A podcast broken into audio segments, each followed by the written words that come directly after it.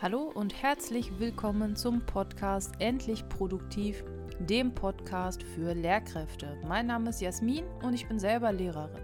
Warum ich diesen Podcast mache? Ganz einfach.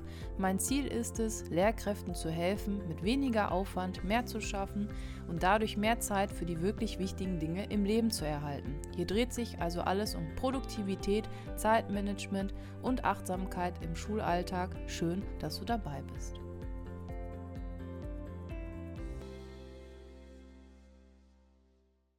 Hallo und herzlich willkommen zu einer weiteren Podcast-Folge. Heute eine Art kurzer Tipp und zwar, wie du zeiteffizient Arbeitsblätter als Lehrkraft erstellen kannst. Und zwar gehe ich einmal darauf ein, was ein Arbeitsblatt aus meiner Sicht enthalten muss und wie du Zeit dabei sparen kannst. Denn Arbeitsblätter gehören zu unseren ja, alltäglichen Dingen. Also entweder wir haben Arbeitsblätter, wir haben Vorlagen, die wir nutzen, oder wir haben ähm, Arbeitsblätter, die wir selber immer erstellen. Und das kann sein, einfach weil uns die Aufgaben im Buch nicht gefallen, also im Lehrwerk, sie zu schwierig sind oder zu leicht oder irgendwie unsere Schülerinnen und Schüler eine Art anderen Zugang brauchen als das, was halt im Lehrwerk gezeigt wird. Und wie das jetzt geht, beziehungsweise wie ich das mache und wie ich da wirklich auch Zeit sparen kann, das zeige ich dir jetzt. Also, ich erstelle gerne und oft Arbeitsblätter, einfach wirklich, weil manchmal sagen mir die Arbeitsblätter nicht zu und meine Kurse brauchen irgendwie was anderes.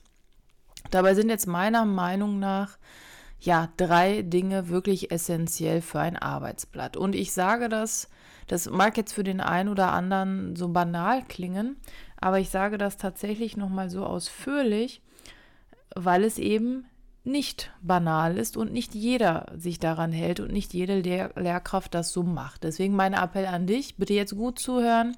Machst du das wunderbar? Wenn nicht, solltest du das vielleicht einmal überdenken. Also, drei Dinge habe ich ja gesagt, sind essentiell für ein Arbeitsblatt. Nummer eins, die Kopfzeile oben. Deswegen Kopfzeile. Meiner Meinung nach braucht jedes Arbeitsblatt eine Kopfzeile. Und bei mir sieht das wie folgt aus. Links, also man hat ja oben immer, es ist so dreigeteilt.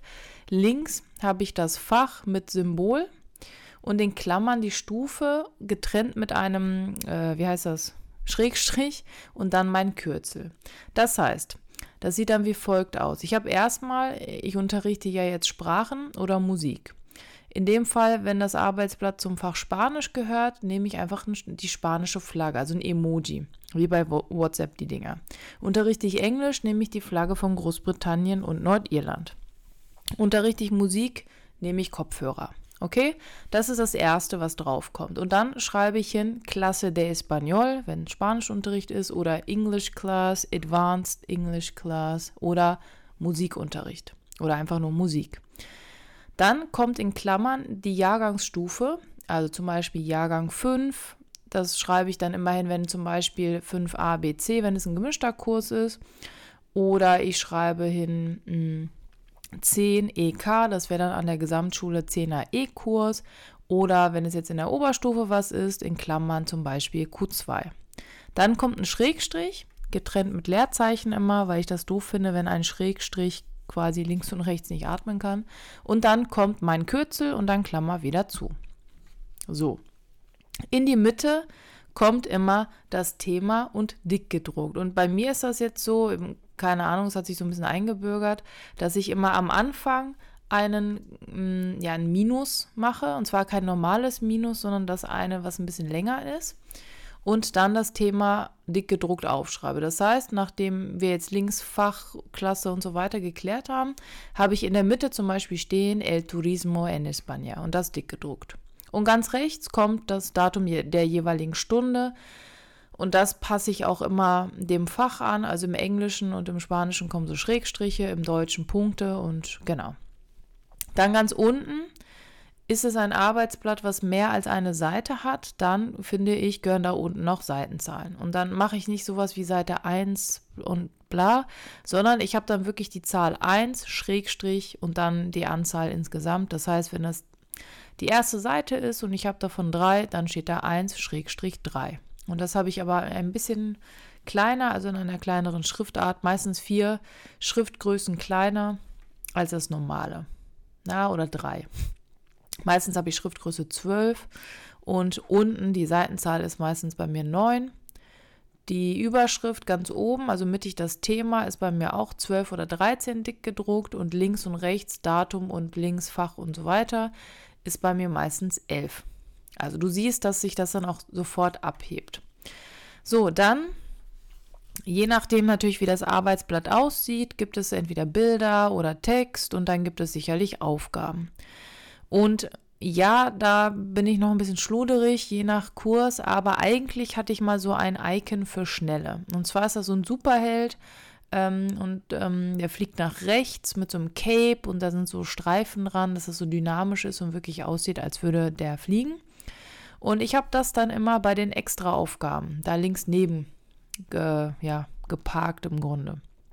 Und das führte dazu, wenn man das einmal eingeführt hat und ein, zwei, dreimal übt, dass die Schülerinnen und Schüler dann wissen, ey, okay, wir haben 15 Minuten Zeit, jetzt sind es noch fünf Minuten, ich bin schon fertig, dann mache ich halt die Aufgabe mit dem Cape, also mit dem Superhelden.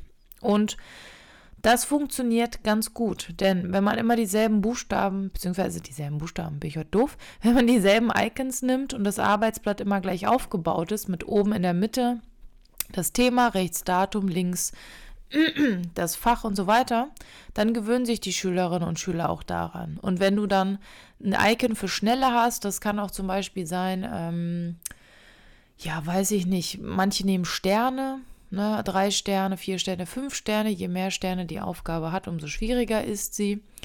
Wovon ich nicht so ein Fan bin, ist so von Smileys. Also dann kriegt man einen traurigen Smiley, wenn man nur eine Aufgabe schafft und einen lächelnden, wenn man drei schafft. Das finde ich immer für die, die in Anführungsstrichen nur die Aufgabe mit dem traurigen Smiley schaffen, immer irgendwie nicht so psychologisch irgendwie schön, weil die dann ne, mit so einem traurigen Smiley konfrontiert werden. Ich finde das mit dem Cape besser. Alle anderen machen die Aufgaben und diejenigen, die schneller sind, also wie ein Superheld, die machen noch das ähm, für die Schnellen.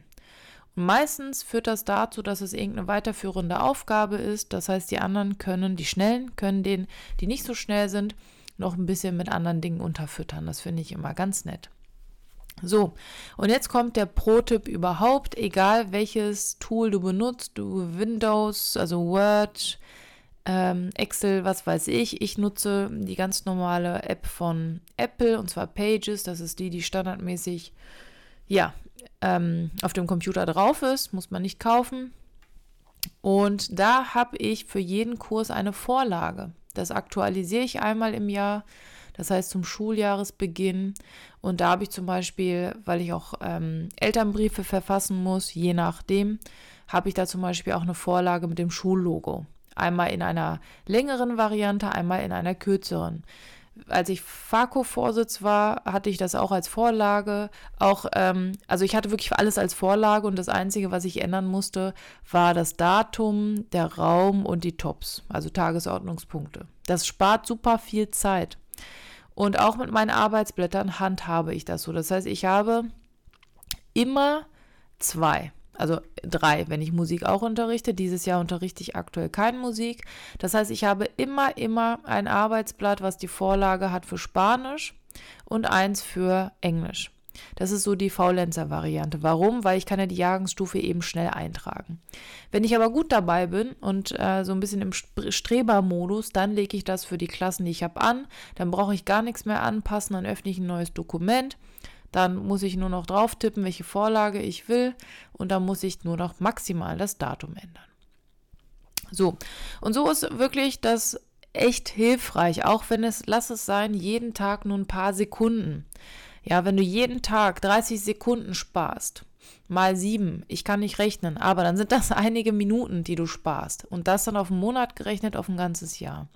Abgesehen davon hast du auch durch dieses Icon für schnelle kann auch ein Flugzeug sein übrigens. Ich habe immer, wie gesagt, den Superhelden. Ähm, dadurch, dass du das Symbol immer und immer wieder benutzt, wissen die Schüler alles klar, das ist die Aufgabe für die Schnellen.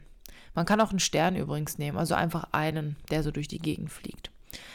Und Pro-Tipp überhaupt, wenn du dann noch deine Arbeitsblätter lochst, dann bist du der Held im Klassenraum. Ein Appell bitte an Lehrkräfte, bitte locht eure Zettel. Ich fand das als Schülerin immer eine willkommene Einladung, wenn ich Zettel bekommen habe, die nicht gelocht waren, sie dann einfach in meinem Block verschwinden zu lassen. Wenn du die Arbeitsblätter aber lochst, dann bist du wirklich der Held der Stunde. Ich hoffe, diese Folge hat dir geholfen. Wenn ja, freue ich mich, wenn du bei Spotify und Apple übers Handy einmal mir Sterne vergibst und einmal die Podcast-Folge bewertest. Und übrigens ganz neu bei Spotify kann man auch irgendwie reagieren. Das heißt, bei Wie fandest du die Folge kannst du mir gerne ein Feedback hinterlassen, Wünsche und dergleichen. Ich habe noch eine Newsletter, meine Produktivitätspost, die kommt einmal im Monat und zwar den letzten Sonntag des Monats. Und ich habe noch einen YouTube-Kanal, auch da gibt es immer mal wieder Videos und ich freue mich, wenn du eines der Kanäle aufsuchst. Auf Instagram bin ich natürlich auch, da bekommst du meist täglich einen Einblick in meinen Lehreralltag. Ich wünsche dir eine grandiose Woche und freue mich, wenn du nächste Woche wieder dabei bist.